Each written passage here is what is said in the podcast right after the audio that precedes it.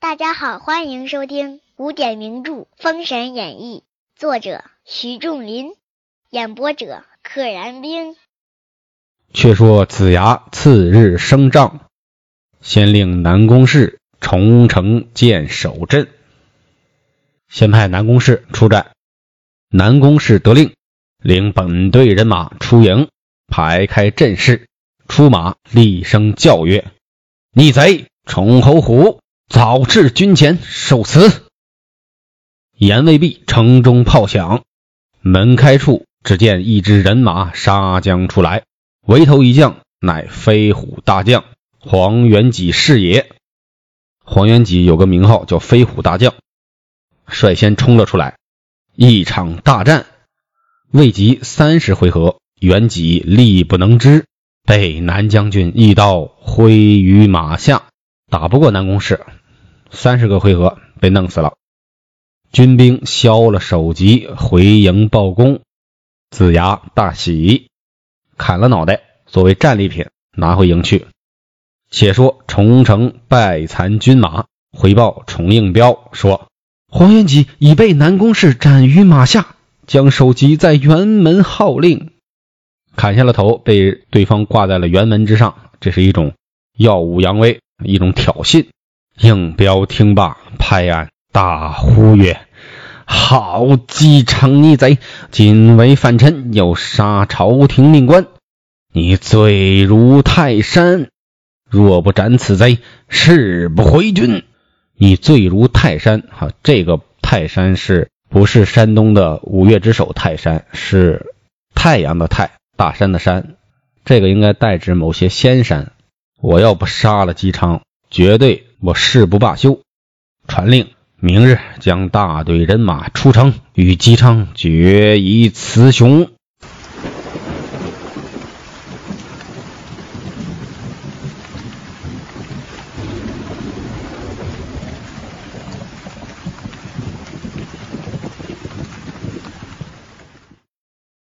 一宿已过，次早旭日东升，大炮三声，开城门。大势人马杀奔周营，气势汹汹的一大队人马就杀杀奔西岐的大营了。作明只要姬昌江上至辕门答话，边跑边喊：“姬昌江上辕门答话！”就点人头，探马报入中军。子牙请文王亲自临阵，会兵于重城。文王乘骑四贤保驾。八郡随军，啊，四贤八郡都在周围护着。周营内炮响，挥动旗幡。崇应彪见对阵旗门开处，忽见一人，道装乘马而来。道装就是穿的是道人老道的道士的衣服，道装。两边排列众将，一队队雁翅分开，雁翅阵。子牙马至阵前，言曰：“重城守将可来见我。”只听得那阵上一骑飞来，重应彪一马当前，见子牙问曰：“汝乃何等人物，敢犯吾疆界？你是什么玩意儿，敢来冒犯我的边界？”子牙曰：“吾乃文王驾下首相姜子牙是也。”汝父子造恶如渊海，积毒似山岳，虽三尺之童，恨不能生啖汝父子之肉。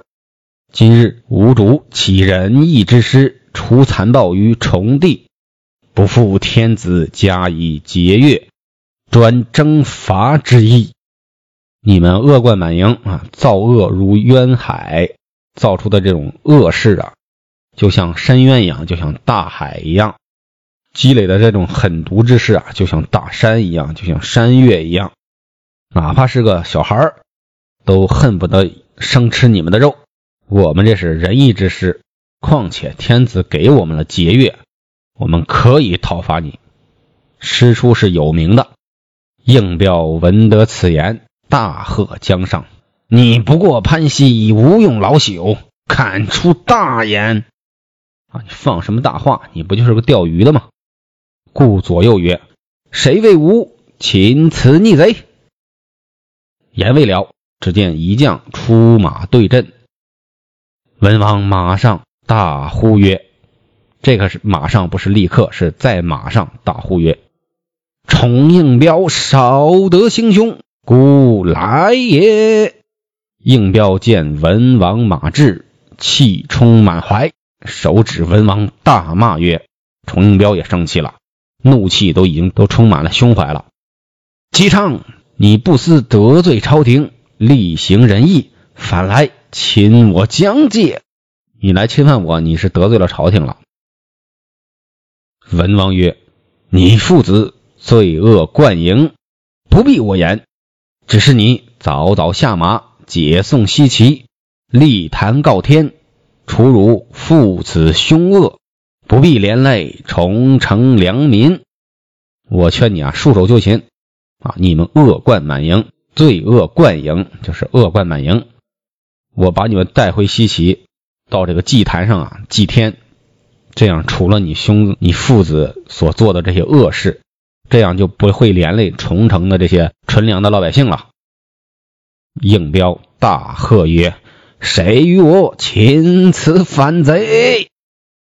一将应声而出，乃陈继真。这必降新甲纵马摇斧，大叫曰：“陈继真，慢来！休得冲吾阵脚！就是你别唐突，我在这儿呢，你的对手是我。”两马相交，站在一处。二将拨马轮兵，杀有二十回合。轮兵就是把兵器抡起来。应彪见陈继真战新甲不下，陈继真有着一时半会儿赢不了新甲，遂命金城、梅德助阵。子牙见对阵有助，遂令毛公遂、周公旦、南宫适等六将齐出。大家都挺不讲道理。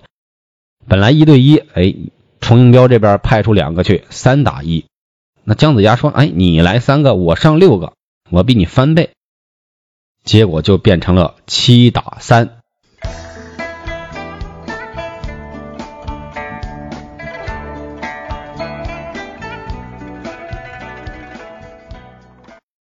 冲杀一阵，应彪见大势人马催动。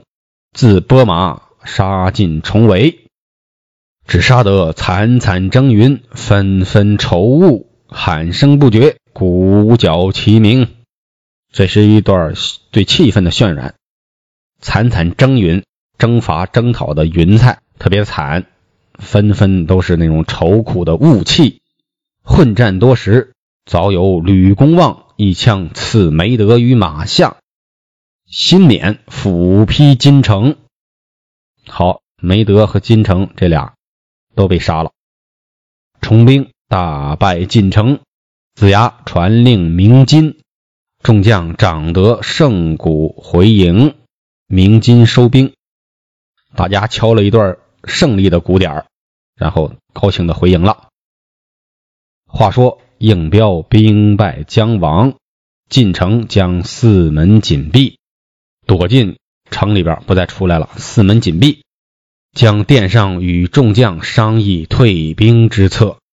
众将见西岐士马英雄，兵士兵卒战马，所以是士马英雄，势不可挡，并无一筹可展，半策可施。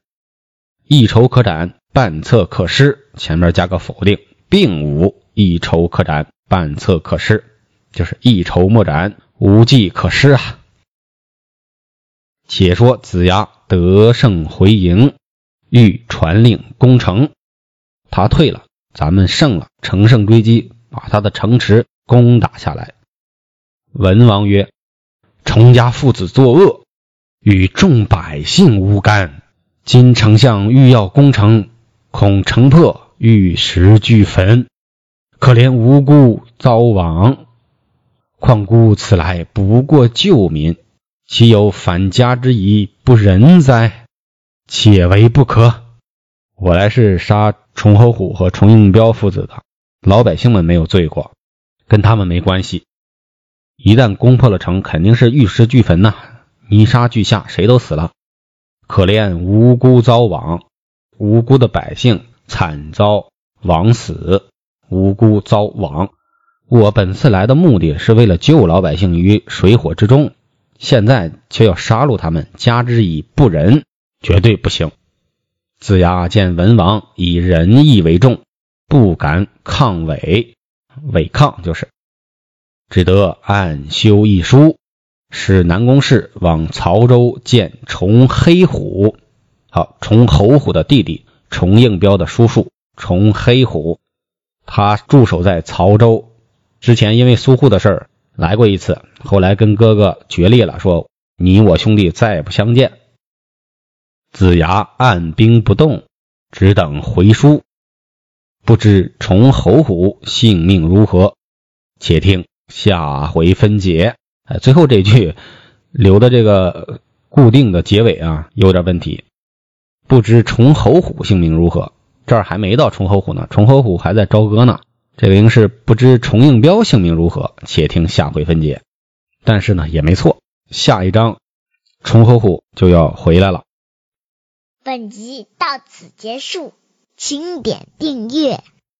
愿生命化作那朵莲花，功名利禄全抛下，让百世传颂神的逍遥。